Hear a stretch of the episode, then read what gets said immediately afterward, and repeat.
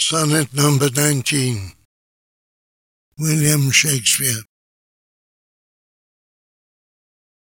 Devouring time, blunt thou the lion's spores, and make the earth devour her own sweet brood. Pluck the keen teeth from the fierce tiger's jaws, and burn the long-lived phoenix in her blood. Make glad and sorry seasons of our fleets, and do whate'er thou wilt swift-footed time to the wide world and all her fading sweets. But I forbid thee one most heinous crime. O carve not with thy hours my love's fair brow, nor draw no lines there with thine antique pain.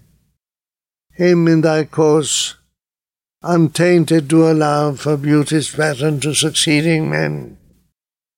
Yet do thy worst all time.